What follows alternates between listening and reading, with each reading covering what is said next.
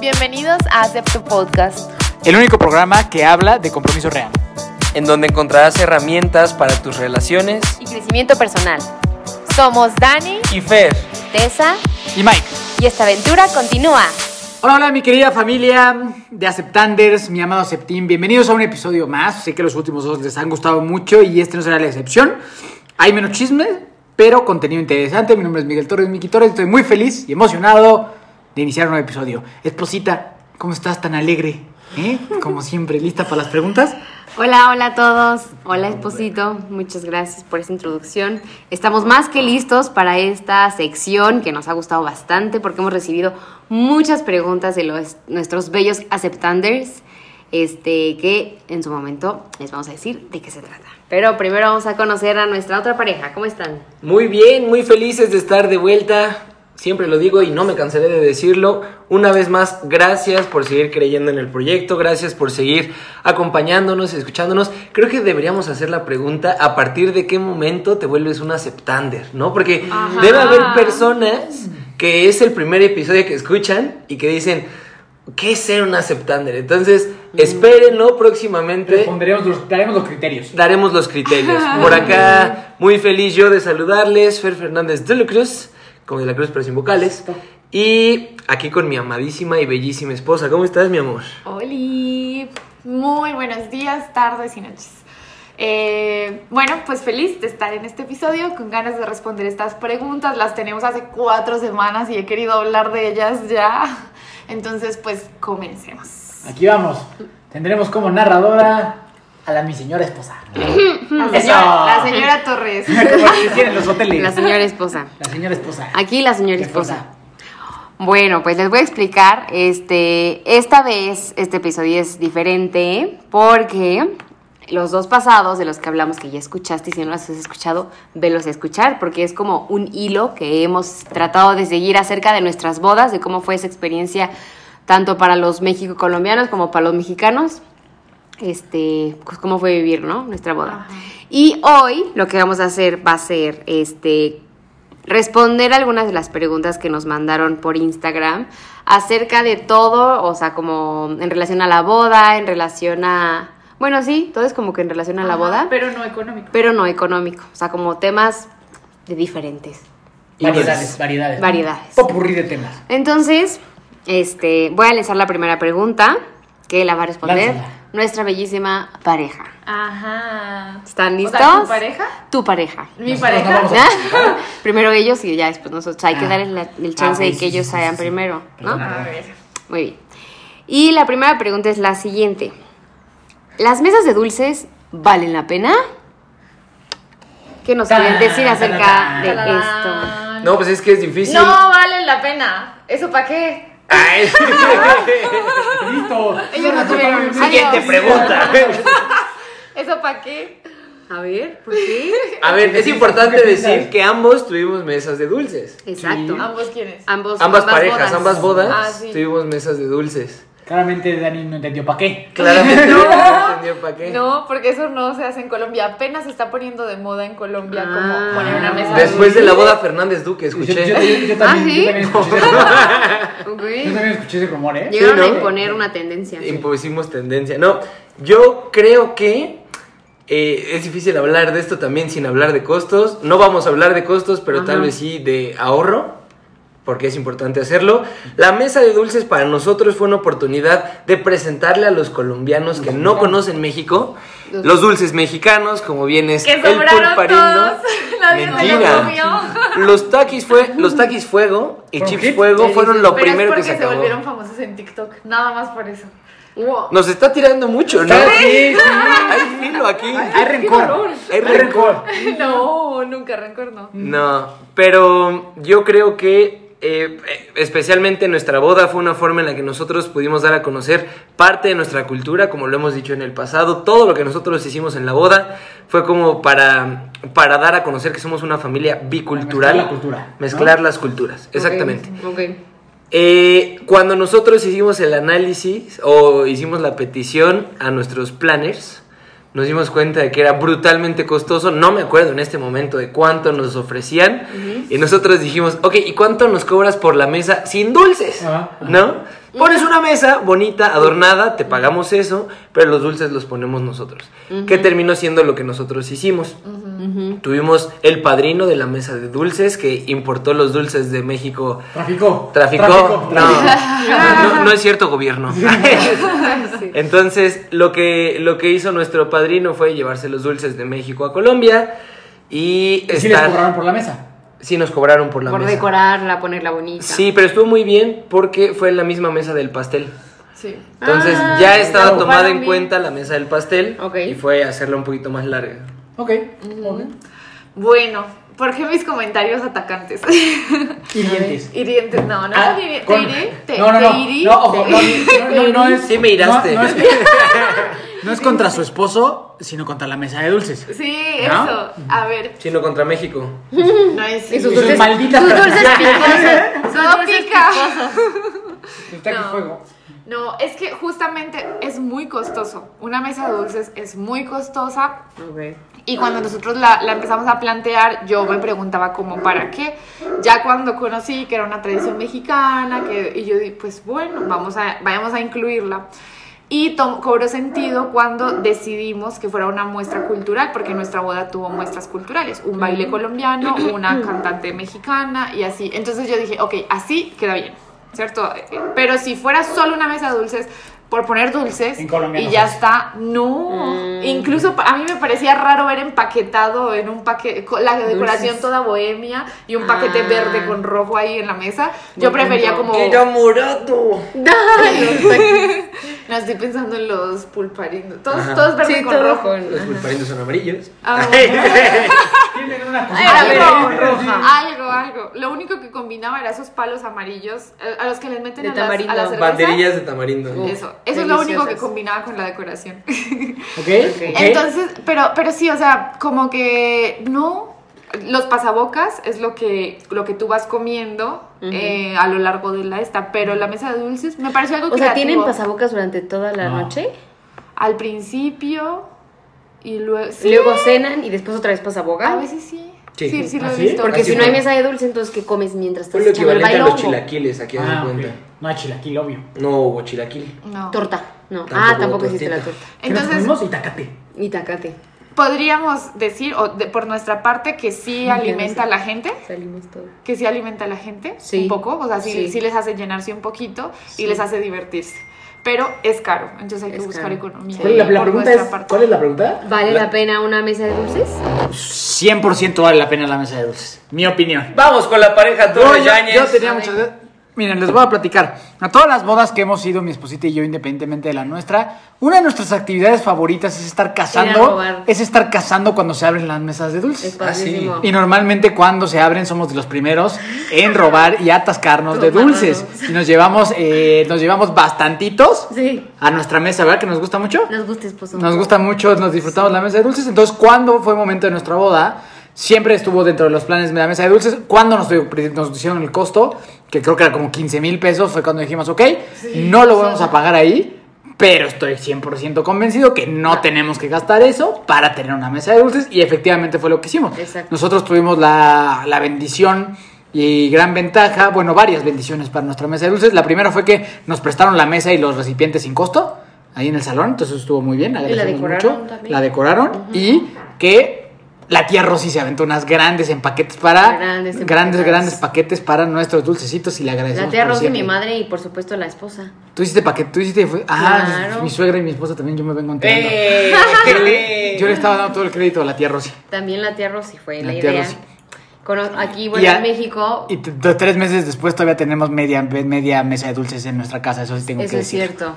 Sí, o sea, es muy buena idea eh, o sea, hacer tu mesa de dulces, solo que cuidado con las cantidades porque es muy difícil eh, pues calcular para los invitados, ¿no? Entonces, es, es, buena, es buena idea porque la verdad es que sí te ahorras Nos costó dos bastante. mil pesos, creo todo. Nos costó 2.500 pesos comprar los Y les dulces. habían dicho 15 mil. Sí. Y nos habían dicho 15 mil, ¿no? Entonces compramos los dulces que más nos gustaban, las papitas que más nos gustaban, todo así de acuerdo a nuestros gustos. Entonces creo que eso estuvo bastante bueno. Nada más pusimos como unas etiquetitas para personalizar algunas bolsitas como a granel y eso es todo. Eso es todo. Entonces, Pero a nosotros sí nos gusta mucho. Etuto. O sea, sí nos, nos gusta mucho la son divertidas, son ricas. Mientras estás en el bailongo, ir por un tamarindo está sabroso. Y ya. Y hemos, y, y- y hemos visto mesa de tabla de quesos. Ah, eso es Y la delicioso. mesa de postres también es una brutalidad. Fuimos a una boda que había las tres. Mesa de dulces, Ah. mesa, Mesa de de quesos, quesos. mesa de postres. Ah, esa es, la que, no, Deliciosa. esa es la que se está poniendo de moda en Colombia, la de postres, mesa de Ah, postres, no de dulces. esa es una Oigan, tengo que confesarles una cosa. Yo no sabía que la mesa de dulces estaba cerrada. ¿Y te fuiste a robar? Sí, me fui con Caro y empezamos a agarrar cosas y luego vimos un cartel Cerrado. cerrado, y ¡oh! entonces nos fuimos, pero sí Y me, ya se los sí me llevé los papas. Rompiste las reglas, Daniela. Perdón. Se vale porque no sabes lo que es una mesa de dulces en tu país. Y ya, no sabía que se cierra y se abre. Sí. Y por, por eso, por eso es tan emocionante, porque siempre tienes que estar cachando cuándo es el momento para atacar como hormiga. Entonces es muy emocionante porque nomás ves de lejos, observas de lejos y en Y cuanto ves hay que gente, alguien ya agarró. sobres. Ajá. Sobres, en cuanto ves gente, hay que atacar. Y lo rico se acaba rápido. Sí, entonces entonces hay que, ser- atacar, hay que atacar. Diría que somos expertos en esa- gordos. Ya, ya, ya nos esa- acabamos de dar cuenta. sí, sí. Tienen, tienen un modus operandi y todo. O sea, tú izquierda, yo derecha, yo picante, tú No, literal. Eso, eso. Normalmente la mesa de Papita. dulces, si, si es larga, yo estoy de un lado y Tessa de otro. Entonces ya de un lado, yo de lanzándose otro. cosas. Las mesas de dulces son también una forma como de darle cariño a los invitados, ¿no? Así como de, mira, nosotros somos esto como pareja, en nuestro caso la culturalidad, en el caso de los Torres Yáñez, eh, No, adelante, adelante. sí, perdón, más como un, a nosotros nos gusta esto y queremos compartirlo contigo, que eres una persona tan importante como para estar en nuestra boda y consentir un poquito a los invitados, ¿no? Sí, y atascarte de tus dulces favoritos. Yo lo que estoy empezando a sentir, una disculpa a todos nuestros oyentes, es que en Colombia debe haber dulces feos. Nah. Ay, y, por, y por eso no hacen, Claro. y por eso no hacen sus Por meses. eso se acabaron los colombianos Por eso no hacen-. Porque eran, más, porque eran más invitados colombianos. Sí, no manches, eran 90 a 10. ¿Cuál es, qué, qué dulces hay en Colombia? ¿Qué dulces hay en Colombia? Pues chocorramos, bombombón, quipitos. Pero que son como que como, como chocolates, como, como son. Sí, o Sí, sea, son- pastelitos. son muy dulces. Porque, porque acá, eh, O sea- acá es casi todo con chile. O sea, es casi como es. todo lo mismo que hay aquí, pero, Pero sin chile. dulce. Ok. Sí, o sea, Ya. papas normales, pasteles, no- pero nada tiene chile. Nada, tiene chile. Tienen unas papas sabor pollo. Uh. Esas muy ricas. Son ¿Y sí saben a pollo? Sí saben a pollo. ¿A Sa- pollo ¿Sabes qué sabe? No, saben a, a este caldo de pollo. Oh. O sea, es más como, es más como Ah, ya. el sabor del Sí, caldo de sí. pollo, pero ¿Qué en sí papa, sabe a pollo? Al North Suiza. Al Al North North Suiza, Suiza. ándale, Sí. algo así. Papa saben rico, saben rico. Ok. Hay que ir conociendo, ¿no? La cultura. Oigan, bueno, está bien. Voy, voy- creo que sí vale la pena una mesa de dulces. Solo no vale todo lo que se gasta No vale. mucha gente en una No. mesa de dulces. Es- son- Eso no. muy caras. En Pero sí es, un, sí es un buen un buen distractor, un buen un buen Gesto un de buen- cariño. No, una buena actividad para crear trabajo en equipo, Sí, como sí, Mike y Tessa. sí. Ahora, que si no tienes lana, tampoco pasa nada. ¿no? O sea, no diría que es de las cosas más importantes en una boda. La verdad es como, es un lujito. Pero O sea, si tú la haces sale barato, Sale porque barato. son dulces, o sea, los Sí, compras al por sí. mayor. Nosotros los compramos que dos días antes de la boda, los de Colombia. Tal vez un día antes de los la de boda. Colombia, Sí. ahí por el detrás de Luz y Tejada, ahí comprando dulces para ustedes, invitados En preciosos. Pereira. No yo no sé si hay luz y tejada en todos lados, pero en Pereira, atrás de luz y tejada es el Ajá. lugar. Y en Toluca hay Garis. El Garis. Ajá. Su tienda de conveniencia. Adelante. Siguiente pregunta. Muy bien. La siguiente persona, pregunta, perdón. Presunta. Este, es una pregunta bastante importante. Mm, difícil de contestar. Ah, caray, más de que está. Estamos en Llevamos las media cuatro. hora en la mesa de dulces y estaba bien fácil esa esposa. No, la verdad es que a mí me llevó esto Ah, un año. ya sé qué es. Un Aquí, año.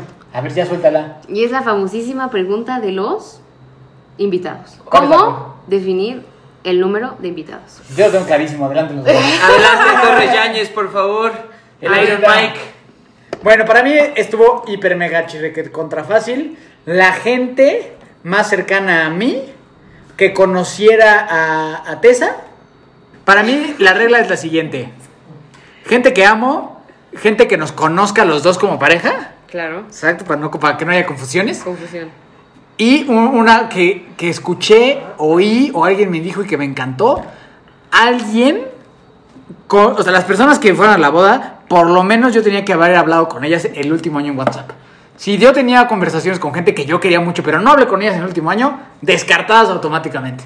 Porque es gente que no es cercana para nosotros. Y otro criterio también importante para mí fue gente que yo creía que, que creo que se va a quedar en nuestras vidas. No solo iban a ir a, a la boda a robarnos nuestros dulces de la mesa. Entonces, para mí esos fueron los criterios y fue sumamente sencillo para mí saber a quién iba a invitar, la verdad. No me costó nada de trabajo. Pero, pero yo ahí tengo la duda porque no, no dices el número, dices Ajá. la fórmula. Pero. ¿cómo el resultado? Porque imagínate que tienes a 180 personas. Ah, estuvo bien fácil para mí. O sea, nosotros teníamos pensado una, me- una mesa para una mesa, una fiesta para 120, 60 para Tessa, 60 para mí, y de ahí los que aguantaron y listo. ¿Y cómo llegaron a 60 para Tessa y 60 para mí? Pues fue lo que dio para el presupuesto en primera instancia. Después lo subimos a. Acabamos siendo 170. 170. Y yo, yo acabé invitando, creo que 68 personas. Al mío sí se mantuvo muy ahí.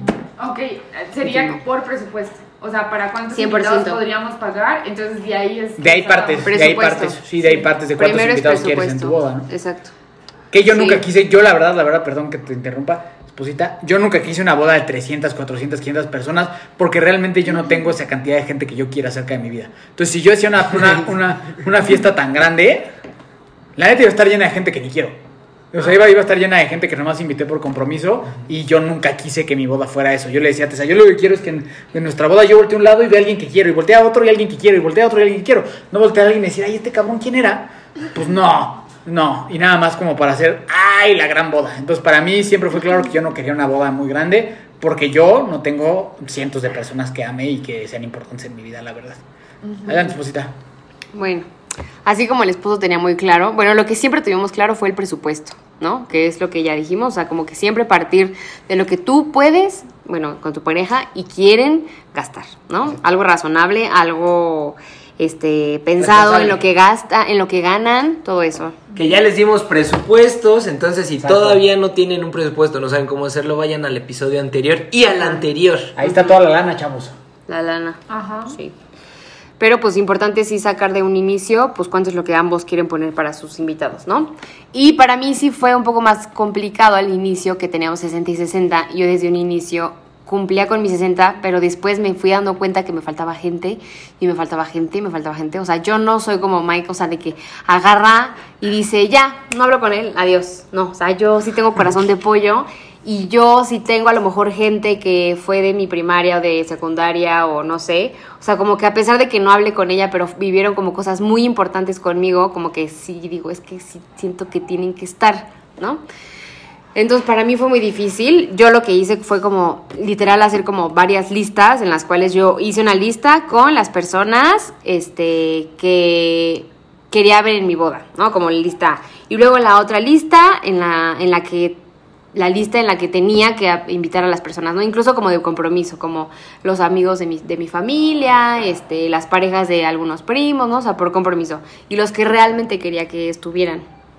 Entonces, pues eran listas muy diferentes, en las cuales pues fui como de acuerdo al presupuesto, que en real- al final todo fue por presupuesto, que se quedaron personas fuera, fuera, sí se quedaron personas fuera, pero este, pues me tuve que adaptar a lo que yo podía pagar sin tener que estresarme, sin tener que este, andar ahí pues pidiendo o así, ¿no? Entonces, pues creo que es eso, o sea, dentro de todo, siento que a las personas a las que vayas a invitar, pues sean gente pues, cercana que quieras y que y pues nada, que te sientas bien pagando eso, invitándolos, ¿no? O sea, como Y, co- como tip, eh, bueno, para la gente que a lo mejor como Tessa y yo van a pagar entre los dos la boda, una forma padre que pueden ayudar a sus papás y hacerlos parte es que los papás paguen sus invitados. O sea, decirle yo, eso fue lo que hicimos con nuestros papás. Como a ver, tú quieres invitar 10 amigos, yo no te voy a limitar cuántos amigos quieres invitar tú, pero págalos tú, porque son tus invitados. Entonces, eso fue creo que una gran ayuda también para nosotros, que nuestros papás se sintieran con la libertad de invitar a gente, pero también nos ayudó que nosotros no teníamos que pagar a esa gente. Entonces, es un gran tip que sus papás paguen a sus amigos, no ustedes, porque luego la verdad son más amigos de los papás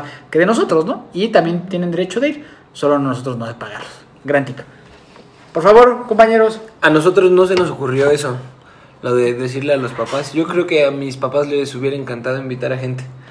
Pero nosotros teníamos una limitante y era que la pandemia estaba en un auge un poquito más fuerte, ¿no? Cierto. Entonces los eventos sociales te daban el número de invitados que daba permiso el Estado. Entonces para nosotros fue un poco diferente, desde mi experiencia, fue hacer una lista de las personas que te gustaría, un poco lo que Tessa hizo, ¿no?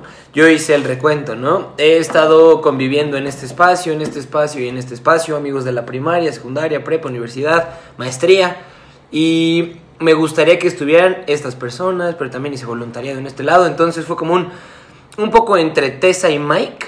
Sí hay gente con la que tenía años sin hablar, que son importantes para mí, ¿no? Entonces sí fue como un, a lo mejor estaría padre. Eh, al final, por los números de, que permitía el estado donde nos casamos, la- el, el departamento, no pudimos hacer una boda tal vez como nos hubiera gustado. Yo creo que nosotros hubiéramos hecho al revés, ¿no? Aunque fuera una boda más sencilla. No sé, tal vez, quién sabe. Eh, aunque fuera una boda más sencilla, tal vez haber traído más invitados, no lo sé. Pero nos, con nosotros fue muy claro, ¿no? O sea, ustedes no pueden tener, al principio nos dijeron, no puedes tener una boda más grande de 70 personas. Fue lo primero que nos dijeron. Después nos dijeron, ah, no, subió a 150 y tú, oye, espérate, ¿no? ¿Cuánto? Y ya al final lo permitido cuando nosotros nos casamos eran como 140 personas. Y ya nosotros justo con eso hicimos el presupuesto, nos dimos cuenta que queríamos 120.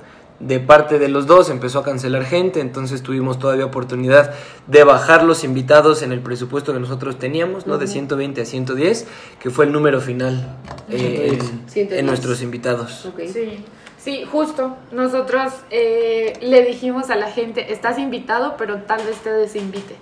Sí, eh, la pandemia sigue. Entonces, justo fue de pensar que en lugar de tener más, íbamos a tener menos. Yo creo que eso facilitó un poco las cosas eh, en que pues tenías detrás esa excusa de eh, es la pandemia, ¿no? Pues, o sea, era una excusa, era realidad, pero facilitó mucho.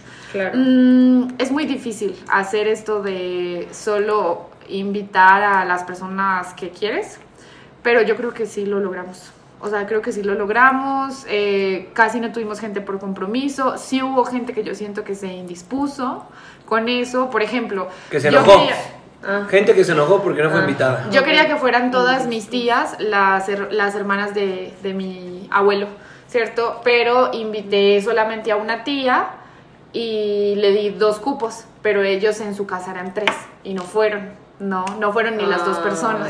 Solamente daba dos cupos por cada tía, ¿no? Para que fuera mi tía acompañada. Si tenía esposo, o si tenía un hijo, o si tenía algo. ¿Es cierto? Yo quería que fuera mi tía.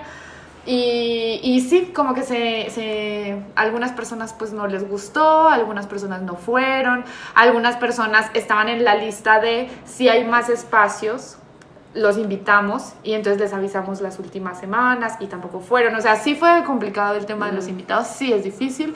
Van a- hasta el último momento, puede Van que se sientan cosas. incómodos y puede que sea difícil. Sí. Entonces creo que una forma de elegir los invitados es con el presupuesto, con las estrategias que acaban de mencionar, pero sabiendo que es algo que todo el tiempo se va a estar moviendo. Sí. Y que lamentablemente también no puedes como pues quedar bien con todo, o sea, como que siento que ahí entra mucho el, ay no, y es que no nos invitaron y lamentablemente como que pues sí nos sentimos y no nos invitan a lo que sea, pero pues cuando haces una boda de verdad te das cuenta del trabajo que hay detrás, del esfuerzo que hay detrás, del dinero que se está poniendo, de la dedicación, todo, o sea, como que siento que el hecho de que te están invitando a una boda es por algo y si no, pues también, o sea, como que sí siento que también pues, dice mucho, ¿no? Ajá. Ot- otra cosa que ahorita me estoy acordando es que yo pensé, o sea, yo siempre he pensado que tengo muchos amigos, sí, pero luego cuando me, me puse a hacer la lista, empecé a revisar eso, ¿no? Como, como con quién sí tengo contacto y con quién ha permanecido el contacto, porque yo estuve fuera de Colombia antes de casarme dos años. Y en ese tiempo hubo- mucha distancia con mucha gente, pero yo tenía amigos que yo, lo- que yo a pesar de que hubiera pasado mucho tiempo sin hablarlos, yo los sentía muy cercanos.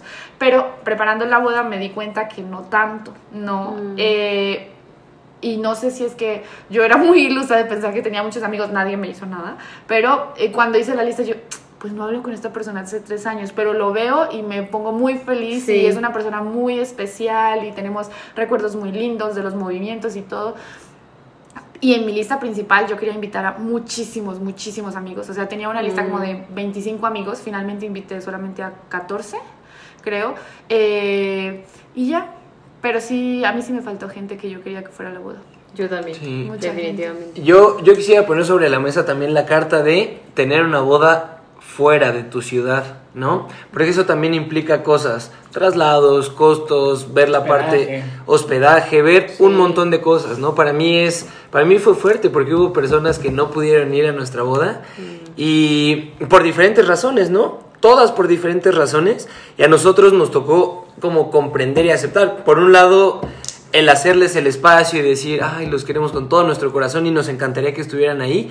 Y por otro lado, la vida es la vida, ¿no? Y hay cosas que están sucediendo todo el tiempo. Entonces, incluso tal vez va relacionado a el lugar en donde quieras hacer tu boda, también contemplarlo. O sea, y si tú eliges hacer tu boda en un lugar que no es tu ciudad, asumir que es muy probable que sucedan este tipo de cosas, ¿no? No, no solo la falta así como de, ay, no, perdón, Fer, es que me levanté tarde y ya no llegué a la misa, pero No. llego al... No, son cosas como de un, se me complicó Bueno, la vida por sí. completo y no pude estar, pero sabes que te amo con todo el corazón y, y yo sé que me aman con todo el corazón, entonces ahí como dejar la carta sobre la mesa, ¿no? Son cosas que pueden suceder, asumirlas, o sea, siguen siendo parte de... Claro. Y yo ahora nada más para concluir este tema, quiero que nos pongamos del otro lado de la gente porque estamos hablando de nuestras bodas, pero creo que también a veces, muchas veces vamos a ser invitados a bodas y para mí hay, hay dos temas importantes.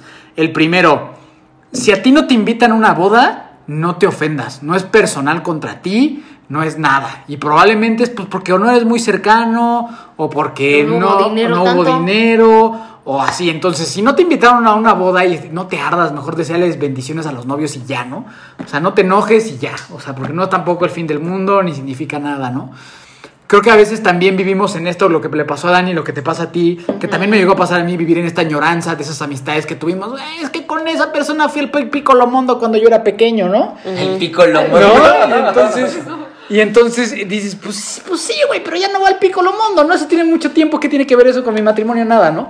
Entonces, o sea, no te ofendas si tu amigo, si tu amigo del Piccolo Mundo no te, no te invita a ti a la boda, o sea, o sea, no pasa nada, ¿no? Y número, y, y el último para terminar este tema que creo que es importantísimo y que yo lo viví muy intenso en este proceso de hacer la boda, es si te invitan a una boda y sabes que no vas a ir, cancela. O sea, o sea, no sea, no seas cabrón, o sea, no, sí, o sea, perdón por la, por la palabra, pero, pero hay gente que, que te dice sí voy y no llega a la mera hora, ¿no? Y muchas veces por esta pena de, y es muchas veces por esta pena de no querer escribirle a tu amigo y decirle, güey, no voy a poder ir, te voy a fallar. Muchas veces por esa pena de que no sabemos ¿Cómo expresarlas, cómo expresar las cosas o cómo decirlas, ¿no? Y creo que es muchísimo, es súper valioso. Yo le agradezco muchísimo a la gente que me escribió con tiempo y me dijo, güey, la neta se me atora, no voy a poder ir. Y ni me ofendí, ni creo que es la peor ofensa del mundo el no ir a, a la boda. Al contrario, agradezco mucho la sinceridad de las personas que me cancelaron con tiempo y que, y que hoy están en mi vida, aunque no fueron ese día, ¿no? Y al revés, la neta, sí, cuando, cuando invitaste a alguien y de repente no aparecieron, o de repente te cancelan el mismo día, o entiendo causas de fuerza mayor, ¿no? Pero que yo sé que hay gente que ya sabía, ¿no? Gente que, por ejemplo, en nuestro caso, ni apartó hotel ni nada y nunca nos canceló, ¿no? Si dices, güey, no mames, güey. O sea, yo, yo esa parte te invito a ti como invitado de bodas, que no te ofendas y que si te invitan y no vas a ir, cancela con tiempo. Ya hablas las cosas de verdad, no hay bronca. Muy bien. Siguiente. Siguiente pregunta. Están filosas, parecían muy... Muy sencillas, ¿no? Muy sencillas, pero mira, sí tienen, sí tienen el deep. Ok. Vamos a seguir con la siguiente pregunta. Es una pregunta que yo nunca había escuchado, la verdad, pero pues está interesante. Que es la siguiente. ¿Creen que el lugar de la boda debe ser romántico o la felicidad de pareja, de la pareja, lo hace romántico? Que es lo que ya dijimos la- el episodio pasado, ¿no? Entonces la ¿En tu invitación es a que vayan Ah, al claro. episodio pasado. Y ahí se discutió. Ya se discutió. Ajá, o sea, sí se, sí se habló sobre eso. Ah, hay que darles un resumen. No ¿Lo vuelvo a decir? pregunta, Resumen. pero sí, Sí. se habló. Resumen, el lugar feo es feo, el lugar bonito es bonito, lo más importante es el amor de ustedes, no importa el lugar. Pero un lugar, por más, por más amor que haya, si está feo, está feo. Y un lugar, pues por más bonito que está, si no hay amor, pues no hay amor y ya. O sea, como que son creo que yo cosas diferentes. Y lo más importante es el amor de la pareja. Sí. Pero también vivir en esta idealización en la que, ay, pues que como tú y yo nos amamos muchísimo, entonces un terreno baldío se va a volver un palacio, pues no, no, no, no ¿no? Entonces yo creo que es eso. Pero lo más Hay importante, que ¿eh? quitarle eso, que no Claro. es importante que esté bonito o no esté bonito. No lo es importante. es el amor. Eso que Exacto. se está celebrando. Y, a- y ahora que si ustedes quieren un lugar bonito, se pueden casar en una iglesia y gastarse nada de dinero, ¿no? Y las iglesias son bonitas. Claro. En su mayoría de las ocasiones. Entonces, creo que, creo que en resumen depende mucho lo que tú quieres hacer y dónde está tu corazón puesto, sin impresionar gente o, o- o en realmente tener un matrimonio bonito. Sí, Va. totalmente. Entonces, Grande. si quieren como que escuchar la respuesta larga, pueden regresar al otro episodio. Eso. Siguiente pregunta. Es siguiente, este, ¿cómo hacer la lista de regalos Qué gran pregunta. o mesa de regalos? Tengo sea- una muy triste pregunta para mí. Muy triste pregunta. ¿Por qué? Porque no se valen bicicletas, no se valen tenis para deportes, no se valen juguetes, no se valen tenis para correr, no se valen PlayStation. Entonces realmente en mi mesa, en mi mesa, en nuestra mesa, igual les voy a ser sinceros. Yo, yo agregué dos cosas. Qué bonito. Dos cosas de cientas que hubo. Unos platos de Mickey Mouse ¿Que no había? que me regaló, que me regaló mi hermano Shaq. Y luego no estuve en Liverpool. Y eso fue todo. Todo lo demás mi esposa tiene la experiencia Y en una cómo... O sea, pusiste Gorra dos cosas y y, esas dos cosas Boc. eran un plato y otro plato. No, eran, eran dos platos, y una cama Una para vos gorra. y unas gorras. Ninguna. Muchacho. A la fecha no tengo se la ninguna. regaló. Mi amigo Shaq me regaló mis platos de Mickey Mouse. Que no y, y- y estuvieron. ahorita, ahorita que estamos botaneando los tendríamos aquí puestos. pero no nos los trajeron, pero entonces... A ver. bien Sí. felices Mi, pensando. mi esposa sí sabe Yo- muy bien cómo yo- hacer mesas de regalo.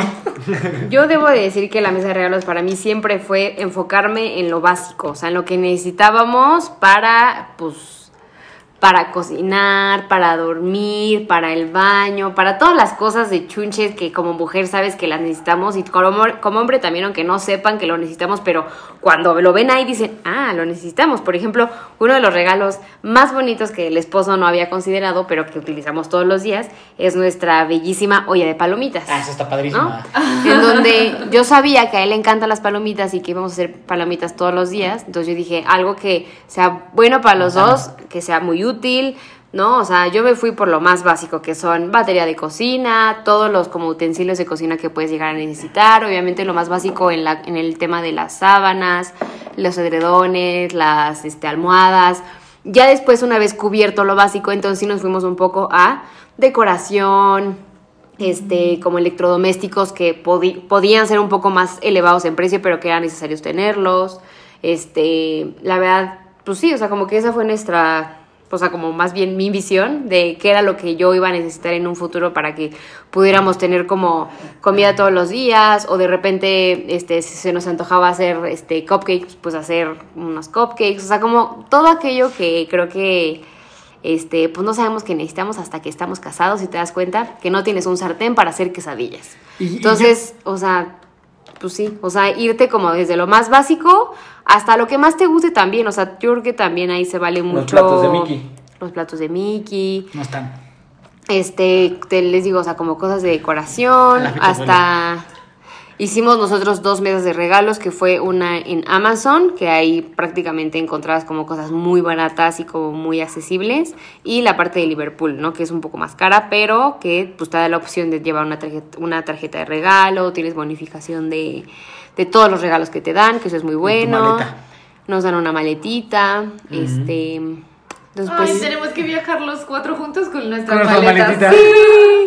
Sí. Yo lo único que quiero eh, ar- agregar de este tema es que creo que mi esposita hizo una gran labor con la mesa de regalos, tengo que aceptarlo. Yo soy muy infantil en los regalos, soy sumamente infantil con los regalos, todo el mundo me regaña, mi mamá me regañó, mi esposa me regañó por lo, quería, por lo que lo quería, pero sigo defendiendo que yo hubiera querido eso. Pero por eso que bueno que le di las, la responsabilidad a mi esposa porque lo hizo muy bien. Gracias a eso tenemos comida Todo sabrosa todo el tiempo.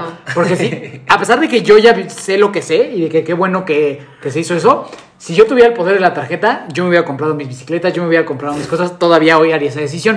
Aunque Entonces, no tuvieras el jarrón. aunque no tuviera tuvieras- nada, aunque estuviéramos tomando igual, este, sí, sí, agua del termo todo En el el día, termo, todo el ajá. día, no hay Siempre. problema. Entonces agradezco y le doy eh, un aplauso a mi esposa por haber hecho tan, tan buena labor con la mesa de regalos. Muy Gracias, esposa. Muy bien, Por muy ese bien. reconocimiento. Por dos. Ah, eh, pues mi experiencia fue muy similar. La verdad es que yo traté de hacer el ejercicio, ¿no? O sea, yo en ese momento me estaba como queriendo independizar, a pesar de que ya había vivido fuera de mi casa y así, fue que yo empecé a comprarme repisas, empecé a comprar cosas para mi escritorio, empecé a comprar como cosas de ese estilo que yo consideraba como importantes y traté yo, y te invito a hacerlo, de hacer el ejercicio de ver qué cosas usas durante un día para, para tu, bueno tu vida cotidiana, ¿no? ¿Qué cosas usas en el baño? ¿Qué cosas usas en la habitación? ¿Qué cosas usas en la sala? ¿Qué cosas usas en la cocina? ¿No? Y tal vez hacer una lista de lo enteramente indispensable. Si tú consideras que ya tienes esa parte cubierta, por ejemplo, del baño, ¿no? Ya tienes toallas, ya tienes eh, jabón. Sí, ¿no? desde eso, claro. No, nosotros cuando llegamos a, a la casa, que también es su casa, ¿no? Eh, no teníamos cortina para bañarnos, ¿no? Entonces nos tocó unos días ducharnos sin cortina. Ajá. Y ya cuando hicimos la, la compra, Pues un ya. poquito más grande, fue que ya tuvimos el, la, la cortina. Pero justo, es una buena idea. Y para quienes no sepan, palomitas en colombiano se dice Crispetas. crispetas. ¿Cómo? Ay, qué chistoso. Crispetas. ¿Y también hay de muchos sabores o no? De muchos sabores que no pican. Que no picó. Bueno, O sea, caramelo. Yo estoy completamente de acuerdo ¿Ah, con todo lo que dijeron. Ok. Pero añadiría que eh, es importante saber en qué momento estás, ¿cierto? Por ejemplo, Claro. pues eh, si es una pareja que ya vive junta, pues no tiene que hacer esto, ¿no? Claro. O sea, no tiene que Claro. mirar qué es lo que necesitan. Tal Más vez... lujosito. Tal O vez eso, tal vez más de decoración, tal vez más de cosas para compartir, tal- Ujú. sí, o por ejemplo un viaje, Viajes, que sea un monedero y se queda con el dinero. Entonces, eh, depende los de el momento en el que estés y de las cosas que tengas. En ese, en ese mismo sentido, pues nosotros, ya en nuestro caso en específico, no teníamos nada. Fer estaba en la casa con sus papás, yo estaba en Colombia y íbamos a tener una casa en la que no teníamos nada, realmente. El comedor. Y, ah, bueno, el comedor fue una de El las cosas que nos regalaron y, y, y Bueno, entonces y teníamos cocina, ¿no? Un La cocina completa. la cocina montada. El refri. Y esa pregunta, lo que dijo Fer y lo que dijo Tessa, eh, fue lo más importante y es preguntarte cuáles son las cosas que tú vas a utilizar. Porque es eso, no nos damos cuenta. Incluso después de haber hecho eso, cuando fuimos a, cuando ya estábamos viviendo, nos dábamos cuenta de que habían cosas que necesitábamos. Ay, no Claro. tenemos un colador. Ay, no Ah, tenemos una cortina. básico. Ay, como cosas así y ya lo habíamos pensado muchísimo. Eh, bueno, hablando más técnicamente, porque en Colombia no se usan tanto las mesas de regalo.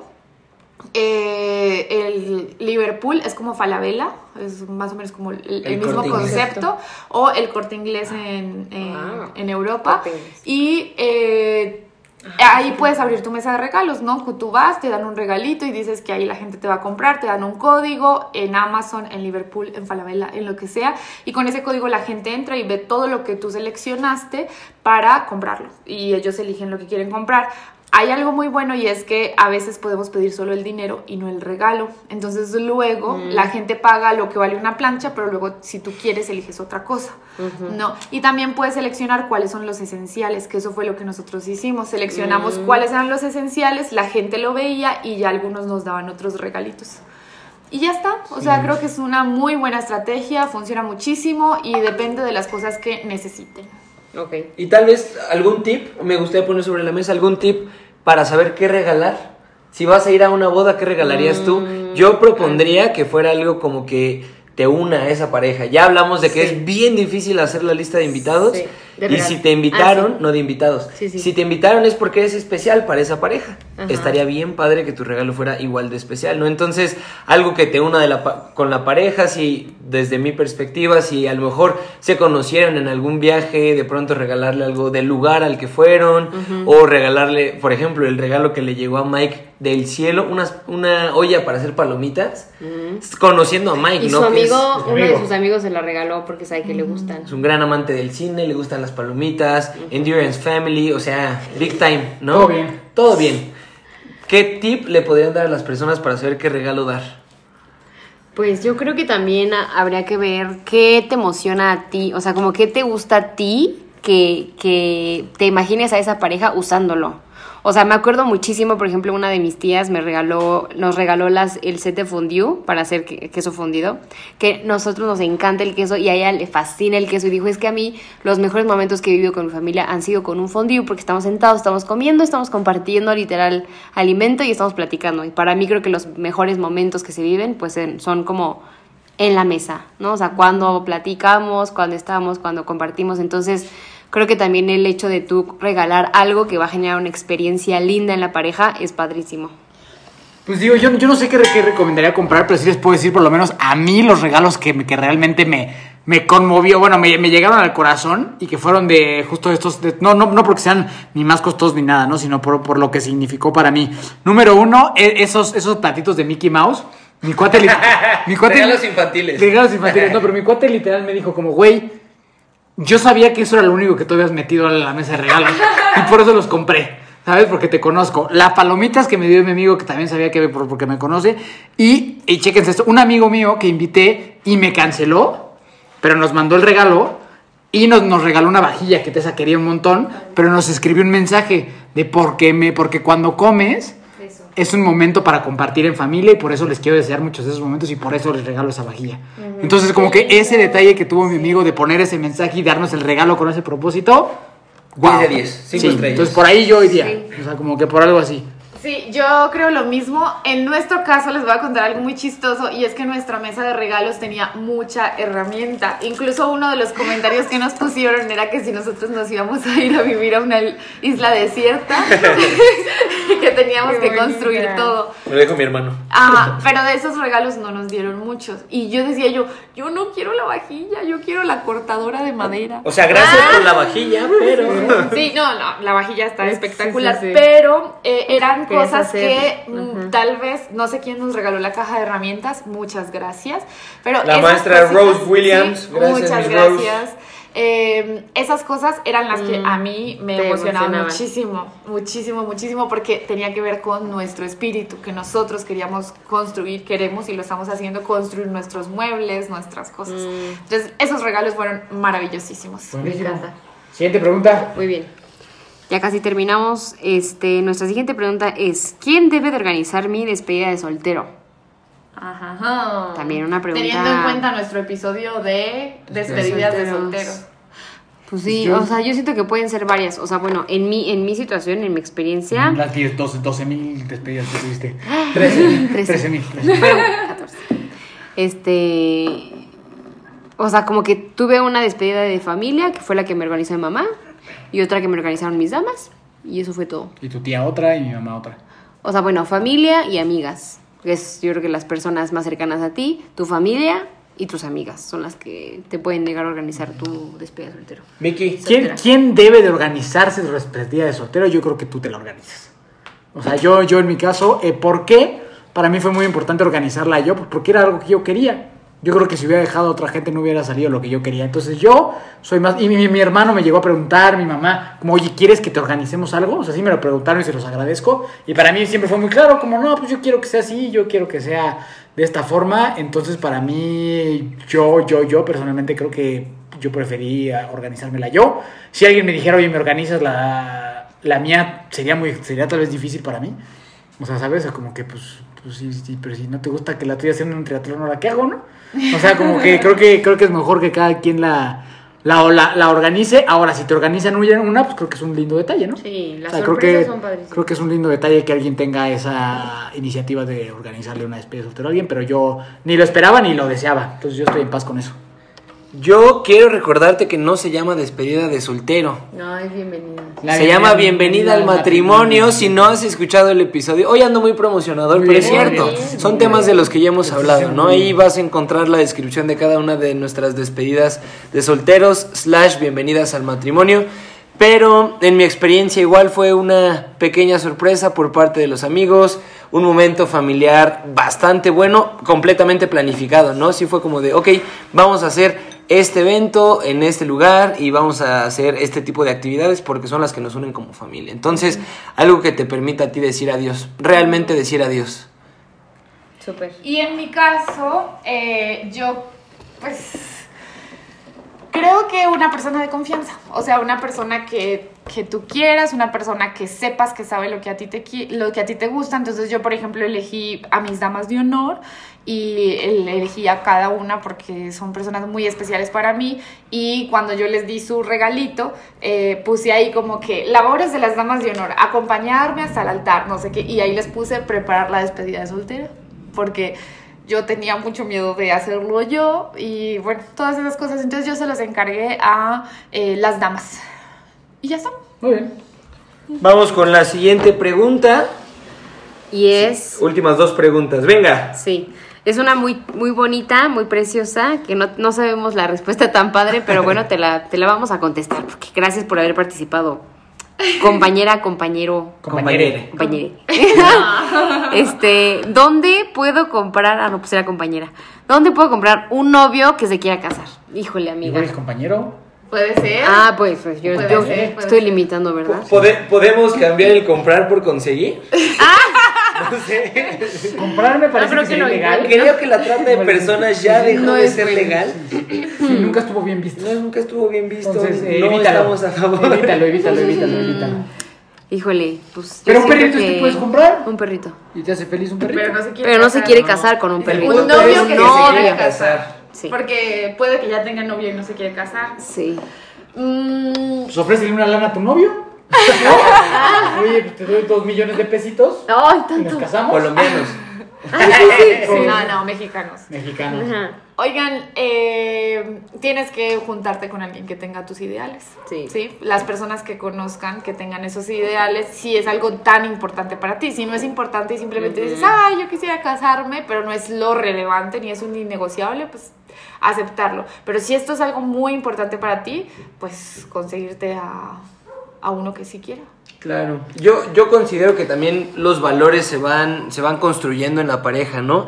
Hay cosas que son, como dice Dani, indiscutibles, son must y negocia- innegociables, y hay cosas en las que puedes tener más flexibilidad. Si este es uno de los valores o situaciones importantes para ti en la vida de pareja, la verdad es que es importante ponerlo sobre la mesa, ¿no? No solo el, oye, ¿y qué somos? Sino tal vez un hacia dónde vamos, porque a mí me gustaría ir en esta dirección, ¿cierto? O sea, si evidentemente descubrirte, ¿no? No es que encuentres una persona que se quiera casar y tú también te quieres casar y vaya a ser un gran matrimonio. De pronto son personas completamente diferentes y no funciona. Entonces, la persona con la que te gustaría estar justo no es esa persona. Entonces, la idea sería darte la oportunidad de construir los valores que son importantes para ti, para tu vida como en- pareja. Para, para mí creo que hay algo, y a lo mejor va a estar medio duro lo que voy a decir, pero, o sea, creo que cuando buscas con tanta desesperación casarte, normalmente no sale bien. O sea, yo diría como relax un montón, construye una relación, una decisión para una decisión como casarte con alguien no se debe de tomar solo por desesperación o por miedo o porque ya se me está yendo el tren. Entonces, para mí ese tema de ¿de dónde lo consigo? es como Compro. ¿Dónde lo compro? ¿Dónde lo compro? Sería como, tranquilo, tranquila, vamos a darle tiempo y hay que tener fe. Y yo, yo creo que algo así apresurado y atascado luego sale más caro que lo que te costó el novio, Claro. ¿no? Entonces yo sería mejor de, de, de- de relax, traba, tra- hay que trabajar en uno mismo para entonces saber cuándo es momento de dar un paso más este, importante. Que a lo mejor estaría padre la pregunta, estaría interesante discutir, no lo haremos en el momento, pero eh, si mi pareja no se quiere casar y yo sé que es la persona con la que quiero estar. ¿qué procede? Tú lo acabas de decir, ¿no? O sea, negociables y negociables y qué valores para ti, para, para ti, ¿no? Y- Y, pues, si no está compatible en eso, sopas. Claro. Sí, es como querer tener hijos o y no querer tener hijos. Sí, Hay que sí. ponerlo Va a ser sobre un la mesa. deal y tomar breaker. Son Ajá, eventualmente. insoluble. Sí, Muy bien. Tess. Y la última, yo, yo diría que pues, también te acerques a lugares a los cuales Ajá. te gusten a ti y seguramente ahí podrás encontrar otro tipo de persona que también le guste lo mismo que a ti. Que O comparta sea, los valores. Que comparta tanto valores como actividades, como experiencias, creencias. Si te gusta mucho, este, no sé, subir a la montaña, pues entonces ubica un, un grupo de personas que les guste subir a la montaña y únete a ellos. Si te gusta mucho leer, ve a un club de lectura. Si te gusta mucho ir al cine, este, ve todos los miércoles de matiné y siéntate al lado de cualquier persona soltera. Eso Este, extraño. se me ocurrió. rarísimo, ¿sí? Hola. No, sí, lo decimos. Hola. Te, te metes en la aplicación y te fijas cuáles están ocupados y compras Eso, eso, ¿no? sí, sí. Hola, estoy buscando pareja. Me gusta mucho el cine. Oigan, antes de eso, está la, o sea, está la aplicación más fácil para poder encontrar personas con tu mismo interés, que es Instagram. O sea, sé muy honesta con lo que tú quieres, honesta, honesto. Abre Tinder también, o sea, Sí, pon todos tus... No, pero ahí, ahí estamos poniendo difícil, porque ¿cuántas personas somos realmente honestas en nuestros Sí. Instagram? Eh, Yo por le, voy- le eso, voy más a la del cine. ¿Matiné del cine? matinee del cine. Bueno, ve, o sea, Al de Parque de los. Perritos. Me entendieron. Al parque de los perritos, sí. Y la última pregunta la voy a hacer yo, porque esta es una pregunta súper dirigida y dice, ¿en la Sanjo o en la Catedral? Entre paréntesis, Colombia. ¿Qué? Explicación, Ay, ¿quién- contexto. ¿Quién no, hizo? No, no es mexicana friendly. No, no es México friendly esa pregunta. ¿Quién hizo esa pregunta, eh? Obvio, yo sé quién fue. Bueno, ay, pues yo creo que hay Team Sanjo y Team Catedral. Sí, eh, Y hay ACEP Team también. en la Catedral. Entonces la septimba con la catedral. Eso. Pues vean, mi opinión personal, ¿cierto? Es que la Sanjo es una iglesia muy fría, porque es una iglesia de estilo gótico. Es muy linda, pero es completamente gris. Ok. Y la catedral, e- ese es mi, mi concepto súper básico. Y la catedral es de ladrillito a la vista, rojito, luces amarillas y es cálida. ¿Cierto? Y es cálida. Cabe mucha gente. No, en, en la Sanjo también es más grande incluso, creo. Hola. Sí. Entonces, O sea, la Sanjo es como la. Sanjo la, la super cool, o sea, es la iglesia más linda de, de Pereira, porque es gótica, es gigante, tiene torres, o sea, es muy linda. Eh, pero, pues no, o sea, yo nunca conecté mucho con la Sanjo ¿Sanjo es emocionalmente. apodo de San José? Sí. Sí, pero en realidad se llama, San Juan. no, ay, se me olvidó San el nombre. Juan. Bueno, es una iglesia carmelita, pero le decimos la Sanjo. Se me olvidó el nombre. Nuestra Señora del Carmen debe ser. Y ya, yo, yo, yo diferente. me voy por la catedral. La acústica también es mejor. La acústica de la Sanjo es rarita. Tiene órgano ese muy viejo, así. En cambio, en la Sanjo, no. en la catedral llega pues todo, cualquier banda musical y así. Y ya está. Esa Muy es bien. mi Muy bien. posición. Sopas. Eso es Pues todo. cerramos. Una me, vez me más. invitan a la boda, ¿eh? Una vez más A todos. conseguimos realizar un episodio con muchos tips, un episodio que nosotros consideramos divertido. Nosotros nos divertimos haciéndolo Sí. y cerramos por acá. Tú escuchándolo. Y tú escuchándolo, gracias. Otra vez gracias. Gracias. Gracias. Redes sociales, vámonos. Redes sociales, mi amor. Daniela Duque guion bajo 18, Daniela Duque Rubio guion bajo 18, algo así, eh, personal y el profesional es PS Clínica Daniela, donde estamos trabajando Tessa y yo dando cursos, terapia y consultoría de pareja. A mí me encuentras como Fer Fernández de la Cruz, como de la Cruz pero sin vocales, en la personal y en la profesional, como arroba now.here.psychology, todo en inglés, donde Ya- trabajo temas... ¿eh? La andamos olvidando Está un poco olvidada, no publico hay- desde diciembre. Hay que revivirla. Hay que Siento revivirla. que te tienes que comprometer en este momento para revivirla. Entonces me encuentras ahí. me encuentras ahí con temas de depresión, ansiedad y estrés. encontraban. Me encontraban. Te encontraban por ahí en No, la página Pero sigue. sigue, sigue activa. Ah, sí, Trabajas voy a retomar. activo. Vamos a esperar que llegue el verano y ahí retomamos. O sea, eso Pero es una, sí una cosa en es la página, Sí. otra cosa es que Fer está lleno de pacientes y por eso no le ha podido dar a la, a la página, pero eh, está activísimo. Activísimo. Como psicólogo. Sí, Como psicólogo. A mí me puedes encontrar como Tesis Jan en la personal y eh, colaborando profesionalmente con PS Clínica Daniela. Eso. Miki Torres, hermanos de fuerza, hermanos de fuerza.iven, este, acepto podcast, no lo han dicho, Brodis Podcast, Ah, ahí nos vemos. Y nada, listo. Así que por último, la pregunta para ti es, ¿aceptas?